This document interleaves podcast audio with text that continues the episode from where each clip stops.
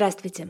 Это подкаст «Ноты и даты». Меня зовут Ляля Кандаурова. Здесь мы обсуждаем классическую музыку на каждую неделю года, так, чтобы она имела прямое отношение к дате на календаре. В прошлый раз мы говорили про музыку, связанную с американским Днем независимости, но ведь и в России есть очень важный, уникальный праздник, связанный с началом июля. Это Купальская ночь, волшебное и таинственное время, когда, согласно языческим верованиям, отворяются какие-то потайные силы природы, сбываются желания, вода обретает целительную силу, из земли выходят всякие сокровища и клады, так что человеку разрешается их добыть, и можно отыскать мистический цветок папоротника.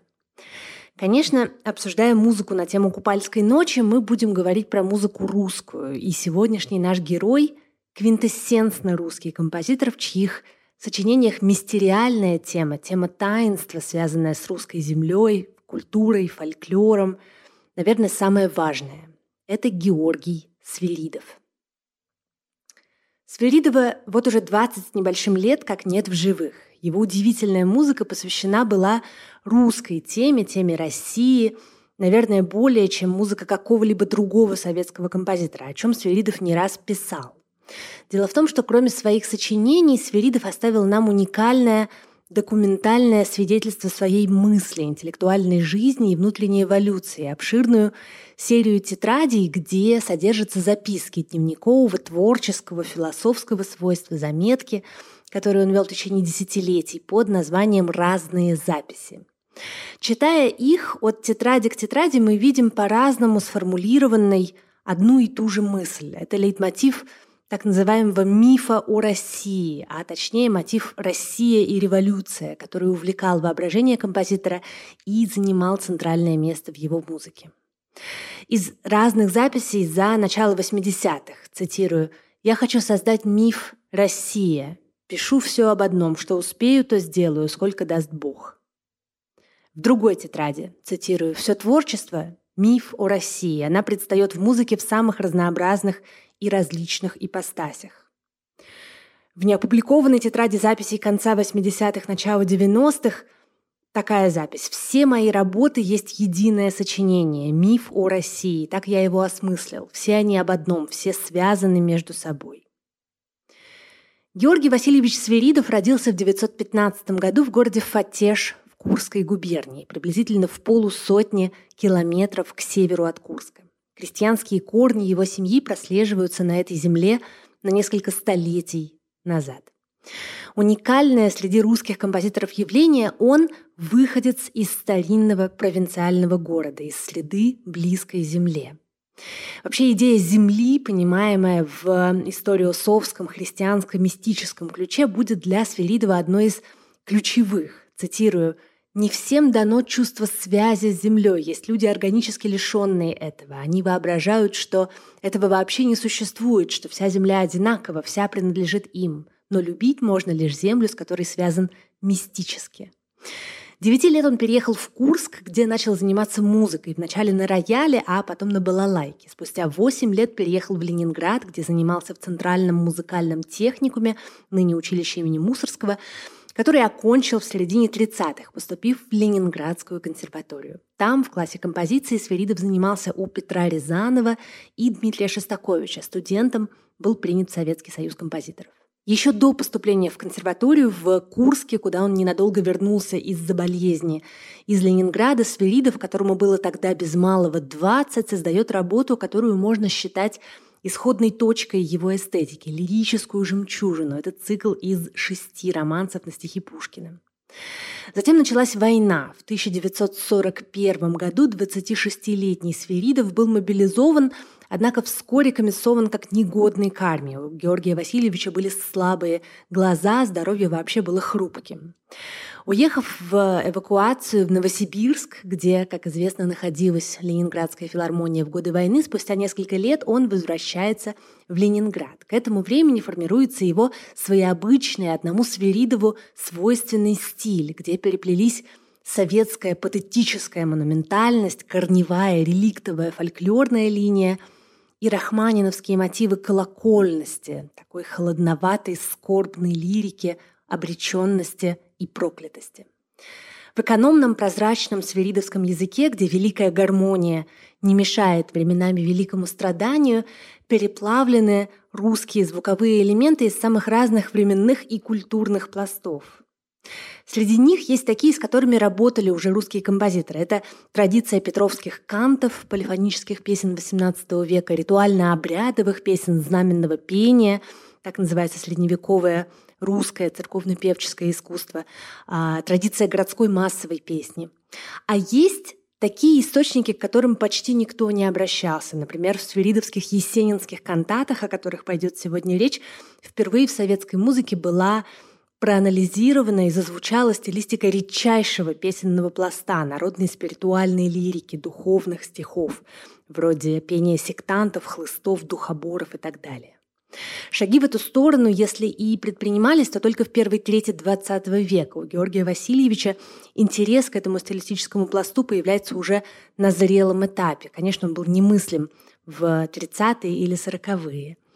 С середины 50-х Свиридов жил в Москве. Именно к этому времени, уже после смерти Сталина, относится начало его грандиозного есенинского цикла и формирование его любимого жанра – вокальной поэмы. И к этому же времени относится его этапная работа, которую мы будем обсуждать сегодня. Это поэма памяти Сергея Есенина. Изобретенный Свиридовым жанр вокальной поэмы представляет собой каскад сольных и хоровых номеров с оркестром. Он отличается от оратории сокровенностью и лиризмом, а от привычного вокального цикла, наоборот, широтой угла зрения, общностью плана. В вокальных поэмах Свиридова развертывалась нечастная история. В них поднимались вопросы, связанные с имматериальным, с духовным, с подсознательным, с бытийной первоосновой философией, судьбой поколения, а то и целой нации.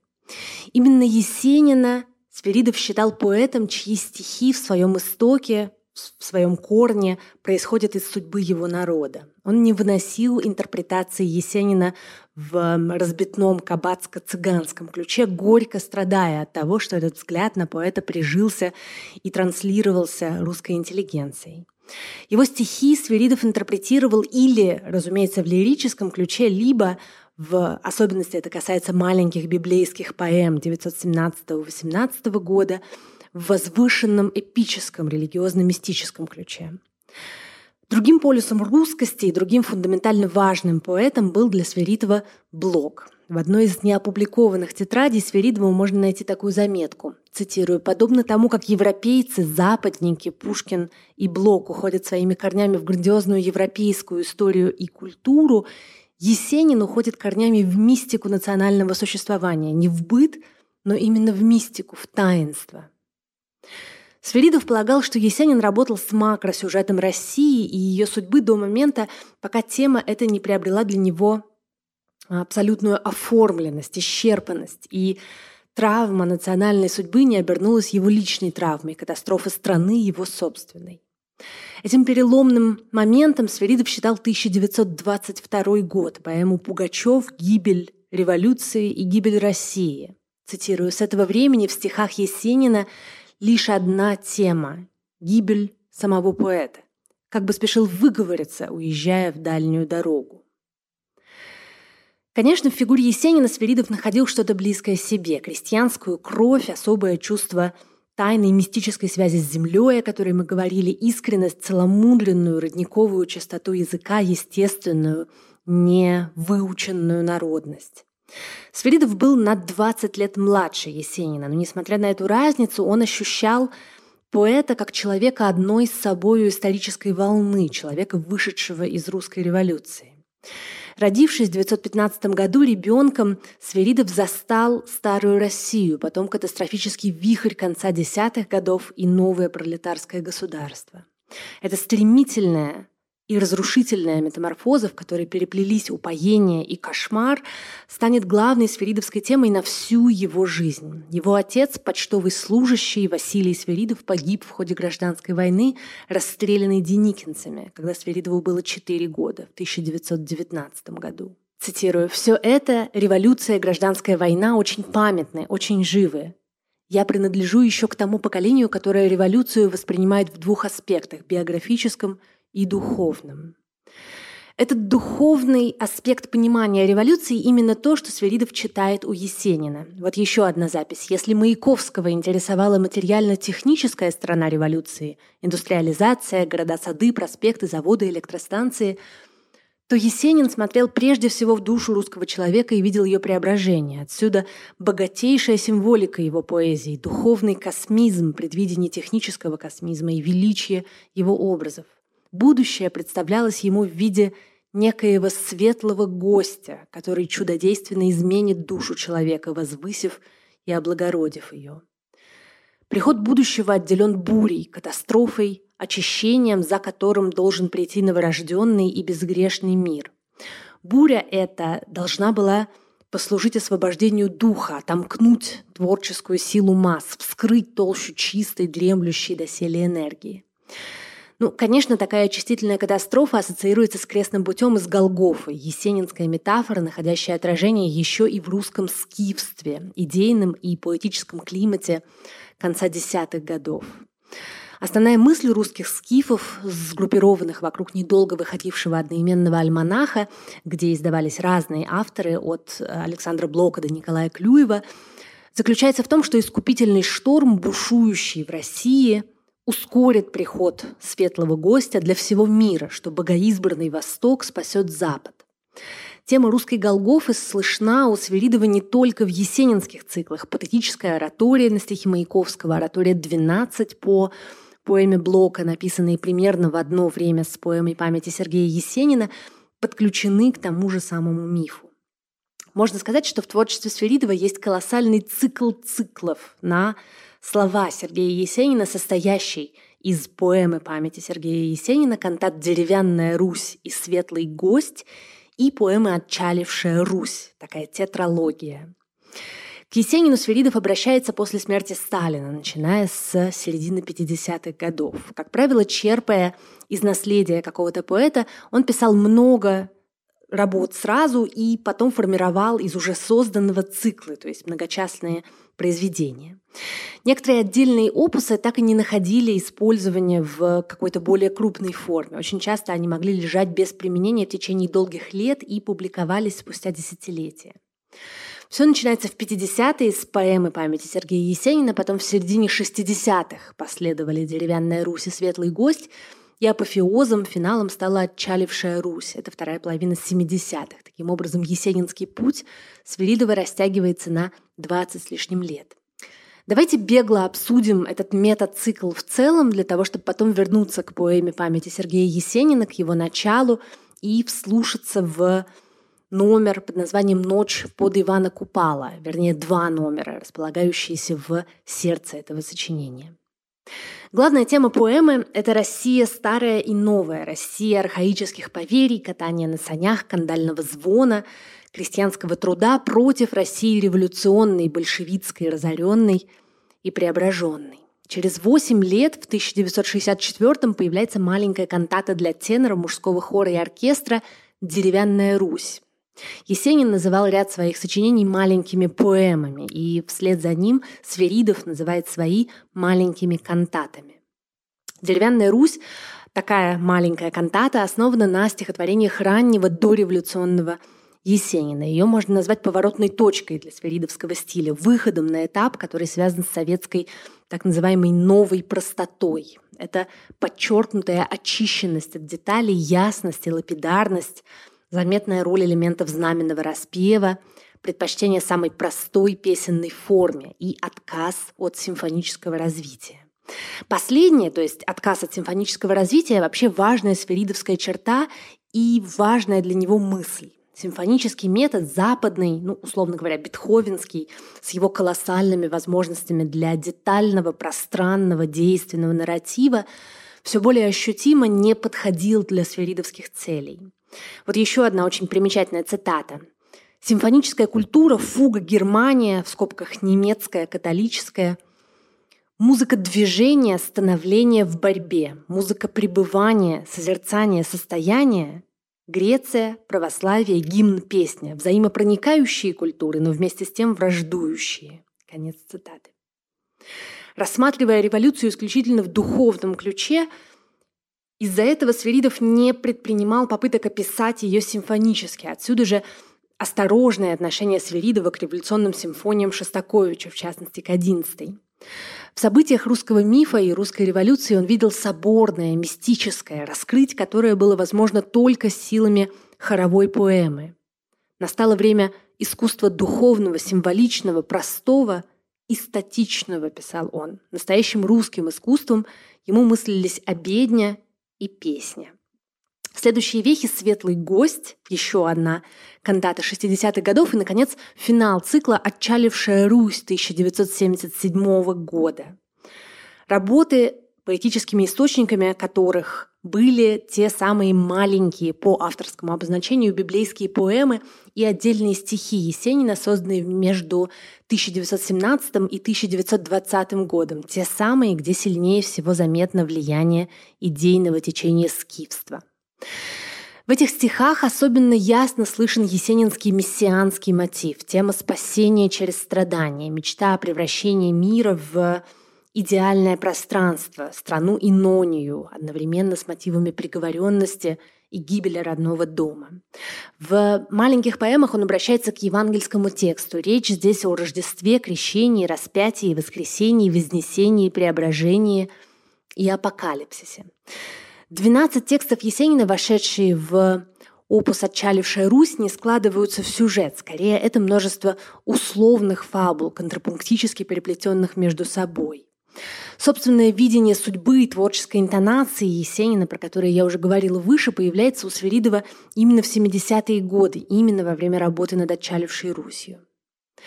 Итак, наша работа на сегодня – начало этого пути. Поэма памяти Сергея Есенина, открывавшая есенинский цикл, написанная в 1955 году в течение двух недель. Сам автор назвал ее своей первой осознанно русской вещью. Поэма впервые прозвучала в Москве 31 мая 1956 года. На премьере был крупный советский литературовед, одно из главных имен есенинианы – Юрий Львович Прокушев вместе с сестрой поэта Александрой, познакомившейся со Сверидовым. Поэма вызвала интенсивную публицистическую дискуссию. Конечно, представить такое сочинение в ландшафте культуры сталинского времени было немыслимо, однако время играло на нее. Начиналась оттепель, которую сам Сверидов назовет воскрешением и оттаиванием многих явлений искусства и духовной жизни. В поэме 10 частей, 10 картин, не связанные фабульно, как будет позже и в «Очалившей Руси». Первые шесть представляют собой картины вневременной мистической Руси, исчезнувшего метафизического града Китежа. Пятая и шестая – купальские части, обе названные автором «Ночь под Ивана Купалу». Они-то как раз и являются апогеем вот этой сакральной мистической темы. Затем следует раздел с 7 по 10, финальную часть, посвященный России на этот раз в измерении времени. Это революция, перерождающаяся и гибнущая Россия. Это автоэпитафия поэта, созерцающего катастрофу Земли, а значит, свою катастрофу. И странный двусмысленный финал, не то в будущем, не то где-то по ту сторону смерти, где колокола звучат одновременно и триумфально, и дико, и потусторонне. Текстовая основа поэмы «Стихи Есенина разных лет» с 1910 по 1924 год.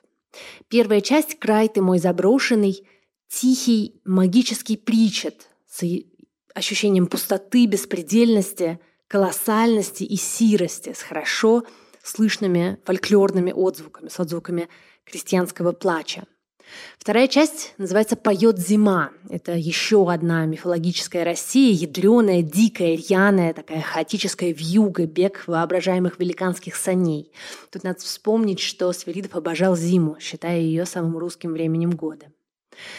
Третья часть в том краю, где желтая крапива черпает из мира городской тюремной песни. По длинной дороге в Сибирь ковыляют каторжники, которых с ужасом и тоской наблюдает крестьянский сын.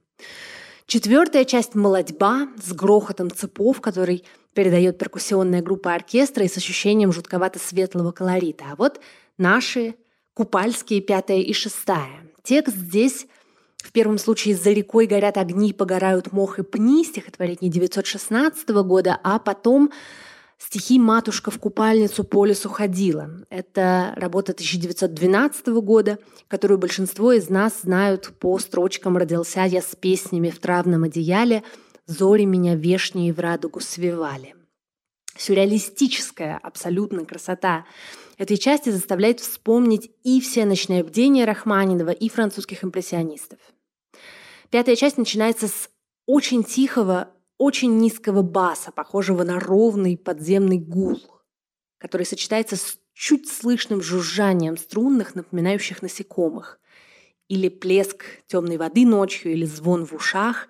Все это дополняется капающими звуками арфы, от которых расходятся эхо, как будто круги по водной глади. И на каком-то безумном отдалении, так что у музыки непостижимым образом появляется не громкостное, а пространственное измерение, слышен практически шепчущий хор. Плачет леший у сосны жалко летошней весны, который перебивают кличи «Ой, купала». Первый из них буквально воспринимается как удар, как ушат ледяной воды среди этого тихого клубления ночного воздуха. После них звучит мастерски сымитированный в оркестре всплеск с полых, который вызывает ассоциации с шипящим снопом искр или с резким прыжком в реку. Дальше не пропустите абсолютно магическую, жутковато, замедленно танцевальную с эффектами эхо часть на слова «А у наших у ворот пляшет девок карагод». Затем шестая часть, тоже названная «Ночь под Ивана Купала», для тенора соло. Все на том же басовом гуле, среди которого тихо зажигаются светлячки. Челеста, лирический герой, повествует о тайне своего рождения. Потом следующая седьмая часть 1919 из времени мифа помещает нас в физическое календарное время. Это, конечно, самая страшная, самая разрушительная часть. Самим автором она именовалась «разрубающей». 1919 год смерти отца Сверидова – Год смерти от тифа его деда Ивана Егоровича и его старшего брата Славы. В этот момент понимаешь, что можно воспринимать поэму памяти Сергея Есенина как пассионы, как страсти по Есенину, продолжая его мессианскую метафору. Тогда именно в этой части, конечно, совершается катаклизм, кошмар, непоправимый момент, когда в жертву приносится Россия, а сам поэт выступает в качестве баховского евангелиста. Разве что если у Баха он выступает печальным, но все-таки отстраненным рассказчиком здесь лирический герой – часть повествования. Конечно, это не портрет Есенина, это не простодушно музыкально изображенный поэт. Это гораздо более тонкий, некий обобщенный бард, возможно, наделенный автобиографическими чертами. Кстати говоря, в форме поэмы Сверидов обозначал ее как нечто, цитирую, «ближе, может быть, к какой-то рапсодии большой, к древнему песнопению, которое пелось когда-то народными певцами-рапсодами». Восьмая часть «Крестьянские ребята» – солдатская молодецкая хоровая песня с сильным народно-балаганным колоритом. Тут много от яблочка, много от э, красноармейских частушек времен гражданской войны.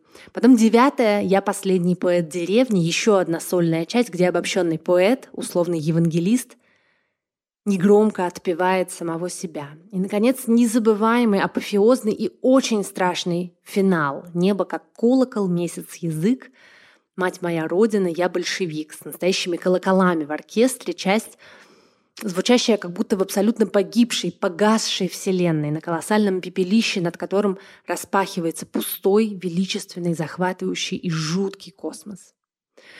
Как мы говорили уже выше, в этом цикле вообще нет симфонического развития. Из-за этого нету вот этого бетховенского становления в борьбе. Значит, нет ощущения личной ответственности за судьбу, возможности что-то поменять своим усилием. Как в древней сакральной музыке, все происходит здесь по предопределению, все уже записано в книге. Герой и земля принимают свою крестную муку не потому, что таково их решение, но потому, что таков жребий, так суждено. Стержневой звуковой элемент всех десяти частей — это колокола.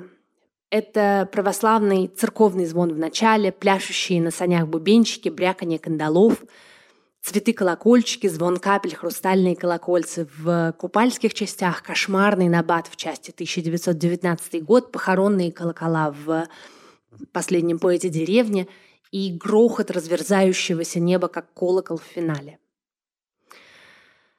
Поэма памяти Сергея Есенина трудная, но запоминающаяся абсолютно навсегда и очень нужное слушание. Надеюсь, с нашим сегодняшним разговором она стала вам понятнее и ближе.